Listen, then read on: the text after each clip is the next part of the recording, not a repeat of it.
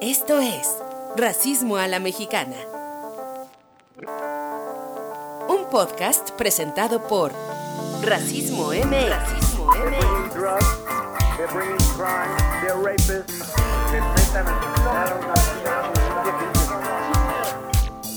Ay, qué prisa. Qué feo.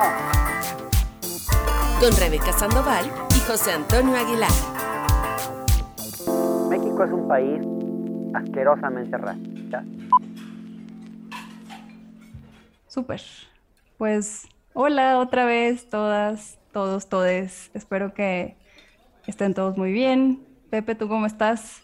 Muy bien, Rebeca. Qué gusto estar de nuevo aquí en, en, su podcast de confianza Racismo a la Mexicana. ¿Cómo están, audiencia antirracista? Exacto, el podcast, el podcast de casa, el que esperamos que escuchen ahí cada dos semanas que, que les traemos conversación y preguntas y algunos datos para poner a discutir y para compartir. Ojalá que, que este podcast les dé mucho de qué hablar y como siempre, pues seguimos esperando sus preguntas, sus comentarios y gracias por acompañarnos hasta este episodio número 7. ¡Qué emoción! Así es, 7, número de la buena suerte y eh, pues todavía en la primera temporada, pero pues tenemos muchas sorpresas después que hemos estado planeando y pues ya verán próximamente.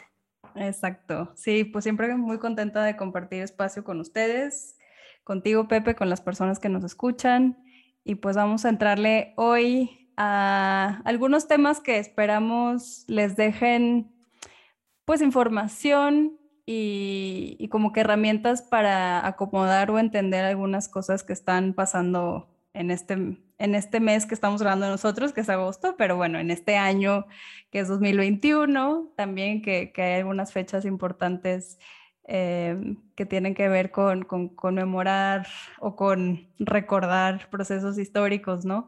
Eh, pero vamos a empezar hablando sobre el Día Internacional de los Pueblos Indígenas, ¿cómo ves? Así es, ese día que se conmemoró el pasado 9 de agosto, eh, y justamente ese es un día que ya ha estado eh, eh, establecido dentro de la agenda de ya hace unos, unos años. Y pues bueno, eh, cuéntanos, Rebeca, Sí. ¿qué, ¿qué es el día que se celebra? Pues miren, este día Bueno, no se celebra, se conmemora. se perdón. conmemora, exacto, sí. Hay algunas celebraciones, claro, alrededor del, del día, pero en, en realidad es un día que, que se designó por las Naciones Unidas en, a finales del 94, que para quienes vivimos en México, eh, 1994 fue un año también muy relevante para nuestros pueblos indígenas, ¿no? Por el levantamiento del, del ZLN en enero de aquel año. Eh, pero bueno, a partir de, del, de que se instituyó o se decidió conmemorar eh, el Día Internacional de los Pueblos Indígenas por la ONU para recordar que se había hecho una primera sesión de trabajo con, con pueblos indígenas a nivel internacional, se, se decidió tener este día como una oportunidad para visibilizar que alrededor del mundo existen más de 476 millones de personas indígenas, ¿no? en, en más de 90 países alrededor del mundo. Eh, las personas indígenas representan 5% de la población mundial y esto es interesante compararlo con, otras, con otros indicadores porque aunque son 5% de la población mundial, son 15% de las personas en situación de pobreza, ¿no? Tienen tres veces más probabilidades de vivir en una situación de pobreza extrema, por ejemplo. También sabemos que de las personas indígenas alrededor del mundo, el 86% trabaja en la economía informal, comparado con 66%, 66 de personas no indígenas. Y también en, en, cuanto a educación formal, yo le pondré ahí el adjetivo, eh, 47% de personas indígenas no cuentan con educación formal comparado con sus contrapartes no indígenas, que el porcentaje ahí es del 17%. Solo eso es como para hacernos una idea hacia nivel internacional, quiénes son estas personas, eh, un poco de números, ¿no? Eh, y esto, bueno, también habíamos hablado un poquito en nuestro episodio hace un par de, hace algunas semanas donde hablábamos sobre la, la, pandemia y cómo ha afectado a diferentes grupos poblacionales y también hay mucha información sobre la diferente, el diferente impacto que han tenido poblaciones indígenas en México y obviamente alrededor del mundo frente a la pandemia por COVID-19. Esto es un poco como a nivel internacional y un dato interesante que también me parece importante tener en mente y quizás guardarlo en el tintero para futuras conversaciones es que la UNESCO definió que a partir del año que entra, de 2022 y hasta el 2032, se va a definir o a, digamos, usar el espacio de este decenio para las lenguas indígenas, ya que de 7.000 lenguas que se hablan alrededor del mundo, 40% están en peligro de extinción y eso me parece un dato brutal y que lo podemos conectar obviamente con, con lo que pasa en México. Así es, sí, y, justamente mucho del proceso de, de, desaparición de, idiomas y lenguas indígenas, pues tiene que ver con el racismo, evidentemente. Pero con, con tanto, eh, eh, digamos, el porcentaje que nos comentas es enorme. Y por fuerza detrás de esta erradicación de estas lenguas, pues tiene que haber un brazo estatal, ¿no? Tiene que ver con la educación, en qué lengua se da, en qué idioma se da. Entonces, eh, no olvidemos que el racismo muchas veces, y en el caso de las lenguas indígenas, está institucionalizado y por eso tiene tanto poder y tanta efectividad de, destrucción de, de las lenguas, ¿no? Claro, y como, como hablamos anteriormente cuando hablábamos sobre mestizaje, ¿no? Y sobre el proceso de, mezcla o de amestización en nuestro país, tocábamos un poco el tema de que también hubo una, una opresión a nivel lingüístico, ¿no? En el que se empezaron a, borrar muchas de las lenguas que los pueblos originarios de, este territorio hablaban. Hoy el, el, Sistema de Información Cultural Mexicano, que es donde se concentra la información sobre pueblos indígenas, eh, reconoce 70 pueblos indígenas y 68 lenguas, eh, de las cuales pues algunas de ellas están en peligro de extinción porque quedan así personas que se pueden contar en una mano que hablan una lengua. Entonces, pues es muy importante, em, digamos, los esfuerzos por mantener las lenguas y además lo que es interesante de del Estado mexicano es que la, digamos, la asignación o la identificación con ser una persona indígena está muy vinculado a la lengua y conforme más se invisibilicen o desaparezcan las lenguas indígenas, menores oportunidades de que se representen o se cuenten, como hablábamos em, sobre el censo también en relación a las personas afrodescendientes, ¿no? Entonces, pues es, es una, no es una cuestión menor el hecho de la lengua y mm, y bueno, pues solo para, para también tener una idea de, de, que en México, pues a lo largo de todo el territorio mexicano hay, hay diferentes pueblos originarios o indígenas, desde los quechís en Campeche hasta los cochimíes en Baja California Norte, los popolocas en Puebla, tlapanecos en Guerrero, eh, los pames en San Luis Potosí o los eris en Sonora y muchísimos más que, que, no vamos a enumerar uno por uno y que además, bueno, no, no es que los, las entidades federativas que hoy tenemos necesariamente coincidan ¿no? con, con, con, sus eh, definiciones de territorio, pero solo para que no nos olvidemos que a lo largo de todo nuestro país hoy perviven grupos de personas que, que son indígenas, que se identifican como pueblos originarios y que es importante pues visibilizarlas, ¿no? En un día, en un día como el que ya pasó el Día Internacional de los Pueblos Indígenas. Así es, Rebeca. Es, fue un día eh, en donde se aprovechó justamente para reflexionar sobre estas dinámicas, sobre la lengua, sobre las costumbres, tradiciones, y no olvidar que también tiene que ver mucho con eh, eh, la forma de pensar, de organización, que eso eh, genera que no solo son pueblos, no solo son comunidades, sino son naciones, ¿no? Y como dice muy bien Yasnaya Aguilar, pues algunas son naciones que se quedaron encapsuladas dentro del gran Estado mexicano, ¿no? Sí, pues siempre, siempre la voz de Yasnaya y, las palabras de Yasnaya son súper elocuentes y muy lúcidas. Yo leí hace algunos meses un texto que escribió en 2018, que aparece en Nexus, que por ahí si podemos les ponemos el, link, em, donde habla sobre la construcción de la categoría indígena como una categoría política, más que, o sea, el decir que ser indígena es identificarse eh, a la luz de un Estado que no reconoce sus propias formas de organizarse, de, como lo que decías tú, ¿no? De ser nación. Em, entonces, pues solo para, para entender que, que el Estado mexicano pues ha de alguna forma, y lo vamos a platicar un poquito más adelante en este mismo episodio, ¿no? Se ha encargado de despojar a, a estas a estas comunidades y a estos grupos y a, estos, a estas estructuras también políticas de sus, de sus derechos y de sus visiones.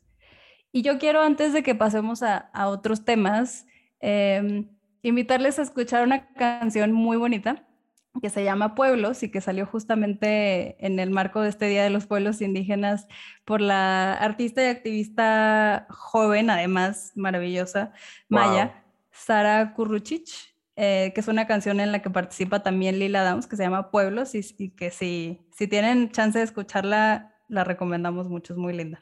Así es, búsquenla en su, en su plataforma eh, también de confianza y seguramente o en YouTube o en, seguramente se la van a topar, búsquenla, Pueblos, Sara Kuruchich con Lila Downs, maravillosa. Sí, voces femeninas y voces poderosas, siempre hay que, siempre hay que ponerlas en alto. Muy bien, aplausos. y pues si te parece, pasamos hablar de un tema muy relacionado, pero, pero ya aterrizarlo un poco más a lo que está pasando en nuestra historia muy particular mexicana, que es este año 2021 en el que conmemoramos. Así eh, es. Desde diferentes perspectivas y vamos a problematizar un poquito 500 años de resistencia. Así es, el pasado 13 de agosto se conmemoró la caída de México Tenochtitlán, que fue en 1521. También ahí había un debate de que si fue en 1521, que si fue en 1525, etc. Pero pues justamente la primera reflexión de todo esto es que es el inicio de un proceso, ¿no? Un proceso que pasó por muchos eh, eh, hitos, por muchas situaciones. Entonces no podríamos eh, catalogarlo de un evento que de un día al otro cambió todo, sino es el inicio de un proceso que además ya llevaba gestándose, ¿no? Desde que, desde que las personas este, españolas llegaron a, estas tierras y empezaron a conocer a otros pueblos este, eh, locales y originarios, pues ahí empieza el proceso. Pero esa fecha en particular, pues representa esta, eh, este pretexto de reflexión, ¿no, Rebeca? Exacto, sí. Y creo que nos habíamos quedado con, con, un, con un tema pendiente en otras conversaciones que era, eh, si te acuerdas, Pepe, este renombramiento de la plaza de la, bueno, de lo que antes era el árbol de la noche triste. Así es. En, en, simbolización o en, en símbolo de que pues no es, no fue una derrota, ahora me parece que se llama De la Noche Victoriosa. Creo que tú lo puedes contar mejor que yo. Así es, pues eh, eh, le, cambiaron el nombre de Plaza de la Noche Triste a La Noche Victoriosa, ¿no? Entonces, aquí obviamente la primera pregunta es, este, pues triste para quién y victoriosa, para, quién? ¿no? Este, porque no hay que olvidar, ¿no? Que aquí está como mucho eh, el, pues este, esta ambigüedad, ¿no? De que, bueno, por un lado estaban los españoles que llegaron a, a conquistar, colonizar, etcétera, invadir, la, usemos la palabra que, mejor nos, nos, guste, ¿no? Este, pero de alguna manera se, atribuye esa, esa derrota de esa noche a los españoles y la victoria, digamos, al pueblo mexica, ¿no? Pues hasta ahí, digamos, es como la, la primera historia que todas y todos conocemos. Pero cuando empezamos a indagar más, pues hay que reconocer también que estos, este mini ejército español, que no superaba eh, las mil elementos, eh, eh, algunos calculan que eran como 500 españoles, pues para llevar a cabo esta hazaña militar, pues tenía que aliarse con, otros pueblos y naciones originarias, ¿no? Entonces, en ese sentido, pues a lo mejor fue noche triste, pero no solamente para este, el pequeño ejército español, sino para también a sus aliados, ¿no? Y la victoria, pues evidentemente puede haber sido para, para en ese momento el todavía este, pueblo eh, mexica, ¿no? Eh, pero pues justamente muchas personas problematizan esto y cuestionan, bueno, pues también perdieron esa noche estos pueblos eh, originarios con los que se aliaron los españoles. Entonces no podemos ser absolutistas, tenemos que recordar que en ese momento pues ya había una situación eh, sociopolítica, incluso geopolítica dentro de Mesoamérica que impide hacer este tipo de aseveraciones categóricas, ¿no? Claro, sí, y además otra, otra capa adicional de crítica que yo escuché hace poco también tiene que ver con equiparar la ciudad de, Tenochtitlán, ¿no? México Tenochtitlán, como si representara todo lo que hoy es México, ¿no? Como esta, esta creación imaginaria de que al conquistar o al, o al ser derrotado en México Tenochtitlán, ahí se gana o se perdía todo lo que hoy es México, cuando en realidad, pues en el momento histórico en el que esto sucedió, em, no había una, las geografías y el alcance del Estado hoy mexicano, pues no tiene, no tiene comparación. Entonces también es como otra vez simplificar mucho la historia, me parece, ¿no? Aunque bueno, creo que es interesante y da, da mucho de qué hablar el hecho de que se estén haciendo estas pues revisitación a la historia. Eso abre yo creo que caminos interesantes para, para escuchar de voces nuevas y de voces este, que son distintas a la, como la narrativa hegemónica de la historia oficial y del Estado. Y eso sí me parece interesante. Así es, sí, y sobre todo maniquea, ¿no? Donde hay un bueno y un malo, eh, donde no necesariamente era así, ¿no? Desde luego que hay un proceso que generó consecuencias negativas, ¿no? Como el racismo, este, el extractivismo, este, el genocidio en algunos casos, ¿no? Pero tampoco podemos hablar de, digamos, estos dos polos, ¿no? Donde hay un bueno y un malo, cuando era mucho más complejo que eso, ¿no? Esto sin restarle importancia, desde luego, a, la colonización y a esta imposición de la cultura eh, occidental y europea que pues sigue viva en México, ¿no? Y como dice eh, el historiador, el doctor Federico Navarrete, ¿no? Este proceso de resistencia continúa hasta el momento, ¿no? Y entonces ahí pone en jaque este concepto de conquista, ¿no? En realidad México fue conquistado, ¿no? Desde su perspectiva, y yo coincido en lo personal, pues no, no se dio ese proceso de conquista al 100%, sigue habiendo un movimiento de resistencia importante, por eso se llama o le, o le, llamamos 500 años de resistencia.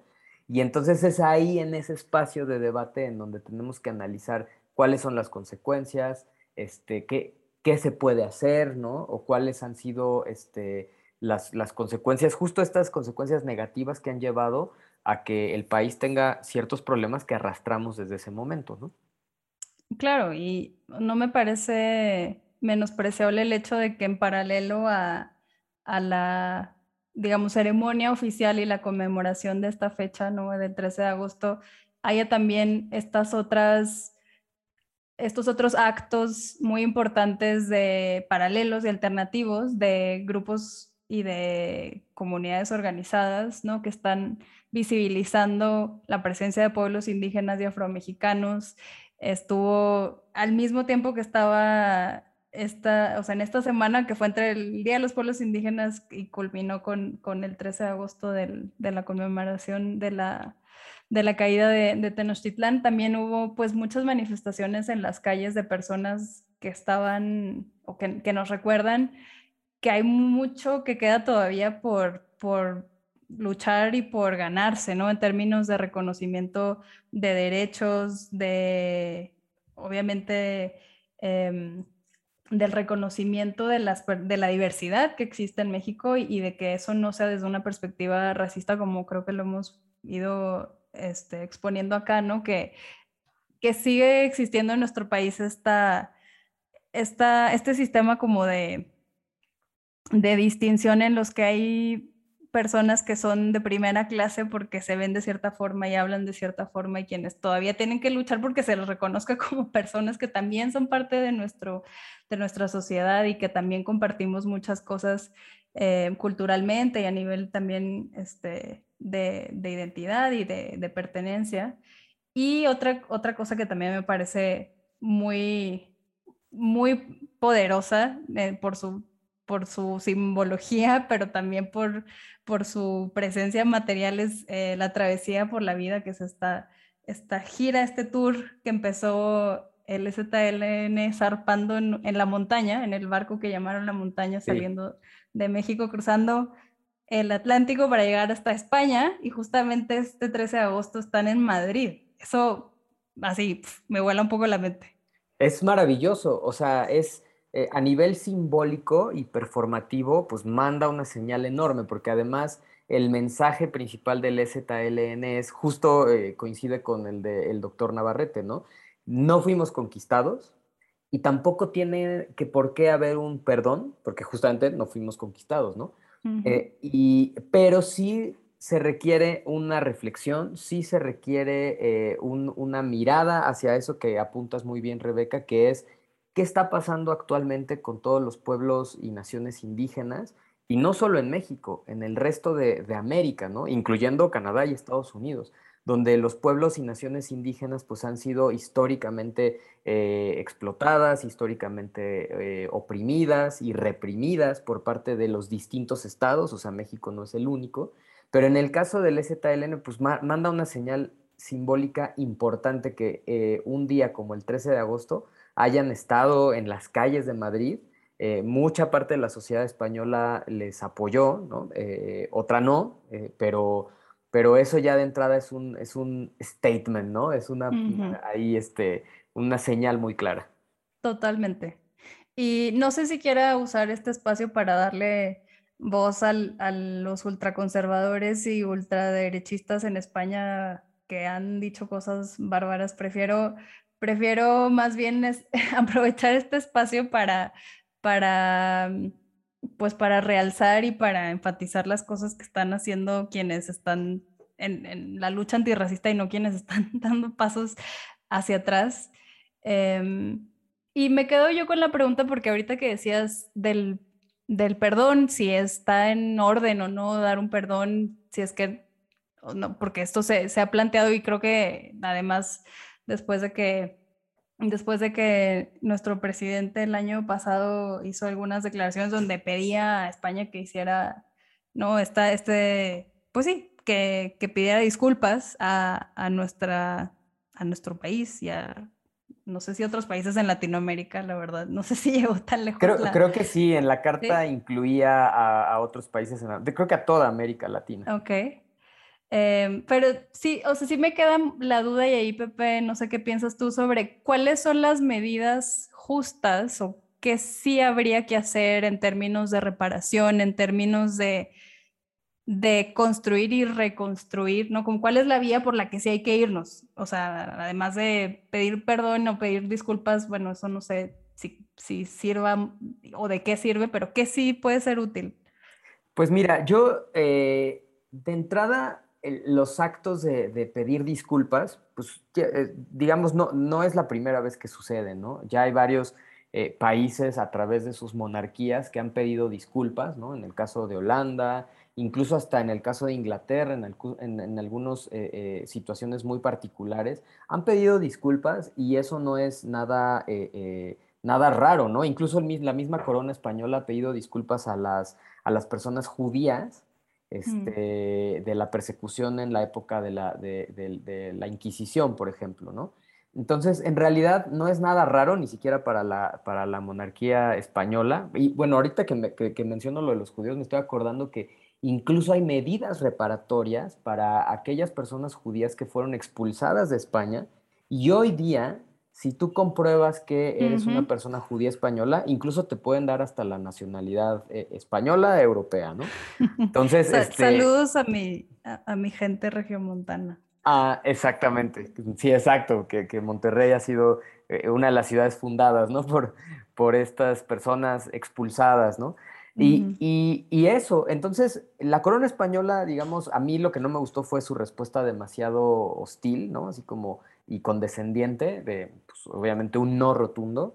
Este, eso también manda una señal importante, pero más allá de esa disculpa que puede o no existir, yo creo que si debiera haber una, una disculpa primordial, tendría que ser del Estado mexicano a todos estos pueblos y naciones indígenas, porque lo que sí es verdad es que eh, uno pensaba, ¿no? En, en, en, el siglo XIX, por ahí del 1810, 1820, que al independizarse este, este lugar que ahora llamamos México de España, pues tendría una sociedad donde se respetara la diversidad que se vivía, donde se respetaran las distintas formas de pensar y de organización y se preservaran las distintas lenguas, pero no fue así. Como el país, pues evidentemente quedó a cargo de las mismas personas que tenían a cargo el virreinato, ¿no? es decir, eh, personas criollas, descendientes de españoles, eh, bueno, blancas, ¿no? En su mayoría, pues esas personas son las que replicaron en los modelos eh, europeos de organización y penalizaron socialmente, económicamente, históricamente, geográficamente a todas aquellas que no se adecuaban a eso. ¿Y quiénes eran todas aquellas? Pues la mayor parte del país, ¿no? 70% del país hablaba alguna lengua indígena en ese momento, hoy es el 7%. Es decir, eh, hubo ese, esa violencia racista pero ya desde el Estado mexicano. Entonces ahí es donde, donde sale esta contradicción, ¿no? ¿Por qué el Estado mexicano le pide a la corona española que, que pida una disculpa cuando también hay una responsabilidad muy grande del Estado mexicano en ese, en ese racismo estructural e institucional hacia los pueblos y naciones indígenas?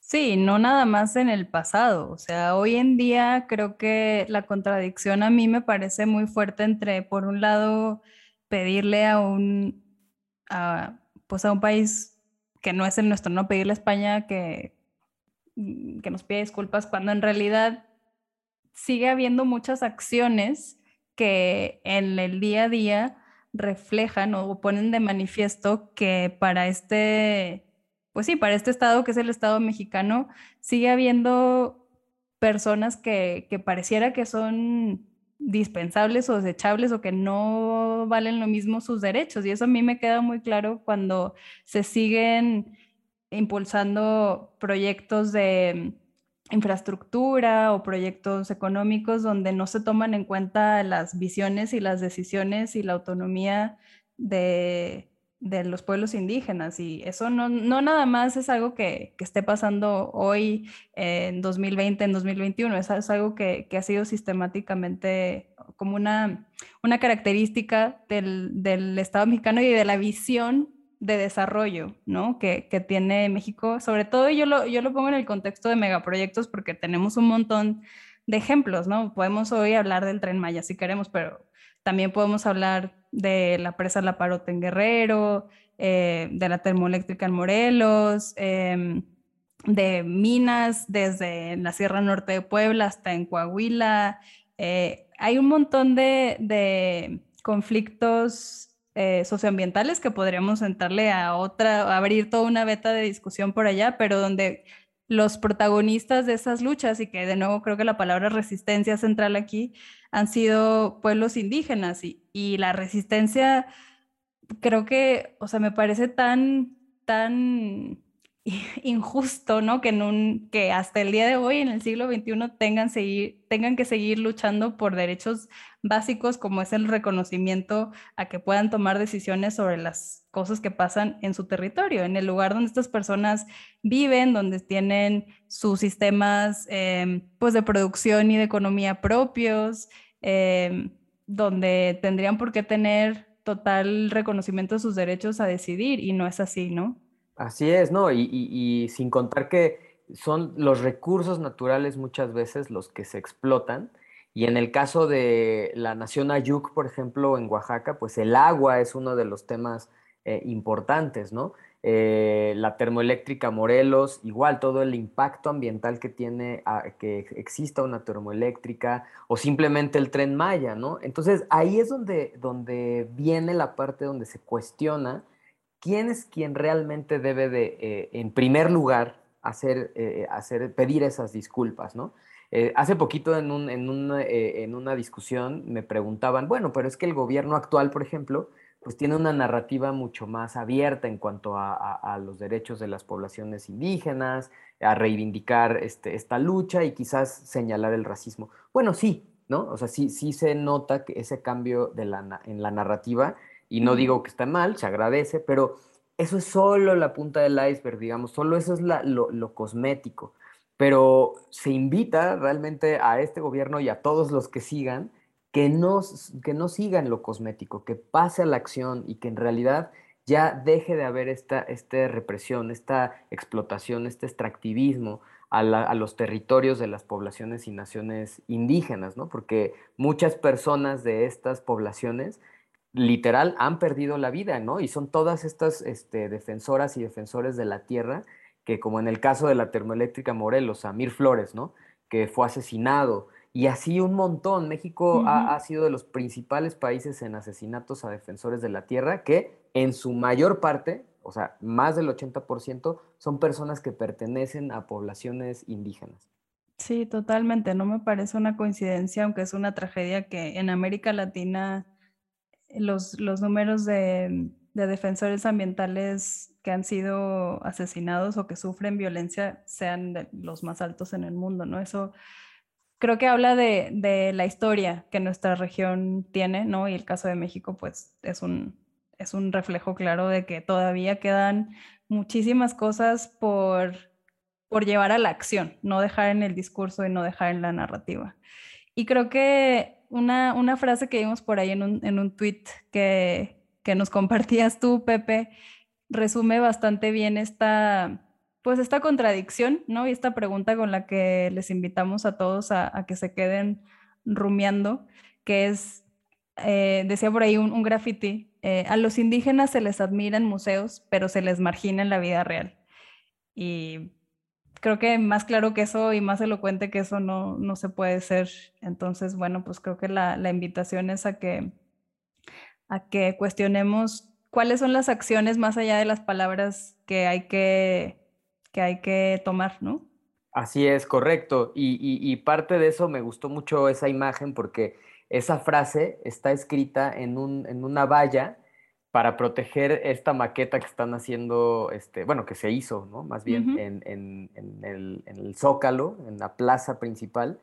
Y pues bueno, eso dice mucho, ¿no? O sea, yo genero esta maqueta, ¿no? Este, hago este, esta conmemoración a, al, al, pueblo mexica, pero en, lo que importa es hoy, en, en, el presente, qué estamos haciendo. Entonces, esto que mencionas, Rebeca, es una reflexión importante y como bien dices, Invitamos a todas, a todos y a todes, nuestra audiencia antirracista, a reflexionar sobre esto, sobre nuestras propias acciones y lo que pensamos sobre las poblaciones y naciones indígenas para empezarlo a cambiar, ¿no?